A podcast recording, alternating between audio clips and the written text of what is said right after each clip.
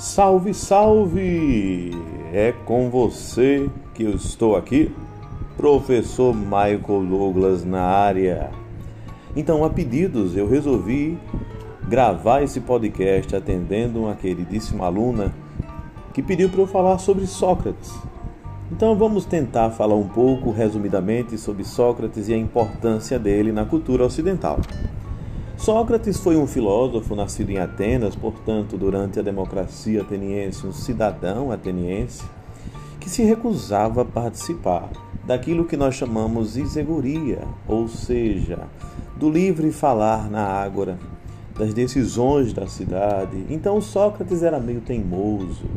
Isso fez com que tivesse que chegar a ele a ideia de que ele era o homem mais sábio e isso perturbava, porque já que ele não participava de política, já que ele não gostava de discussões e se achava ignorante, porque dizia só sei que nada sei, ele chegou a fazer um empreendimento na cidade de Atenas, buscando encontrar aquele que era mais justo, aquele que era mais correto, aquele que era bom.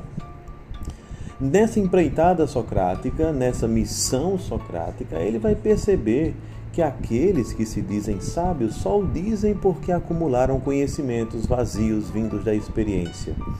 Daí nasce a primeira grande teoria socrática. Ser sábio não é acumular saberes.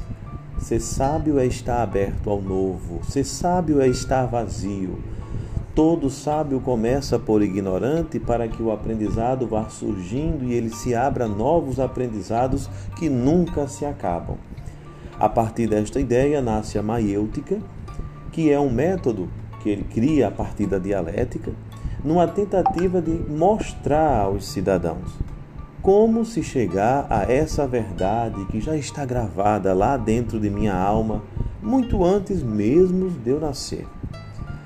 Essa resposta vai ser concluída a partir de um diálogo onde Sócrates faz perguntas, no primeiro momento, que ele chama de ironia, fazendo perguntas, esperando que o interlocutor fale o que ele sabe, e a partir dele falar o que ele sabe, Sócrates vai questionando se aquilo que ele sabe está correto, até chegar na incerteza do saber dele, ou seja, ele vai provar só fazendo perguntas que o cidadão não sabe tanto assim aquilo que ele acha que sabe.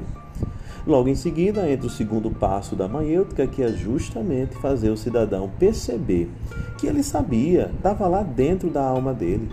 Mas ele se ocupou tanto em conhecer coisas novas, em aprender e a se acumular de conhecimento, que isso vai gerar nele uma barreira para ele não conseguir acessar o interior, a alma. E é nesse momento que Sócrates usa a maiêutica com um jogo de perguntas novamente. Ele faz o próprio cidadão chegar àquela verdade que é eterna e universal e que está dentro dele. Isso vai fazer com que a cidade de Atenas, entre outros motivos, como o desvirtuamento dos jovens, a adoração de falsos deuses, seja condenado à morte e ele é obrigado a tomar cicuta. Vamos salientar apenas que ele poderia ter fugido, mas ele decidiu ficar para que a teoria dele, para que o pensamento dele e, mais importante, para que a verdade do inatismo, de que a verdade está dentro de cada um e que nós podemos alcançá-la com a ajuda de alguém, não morresse no lugar dele. Valeu por hoje, um abraço e até a próxima!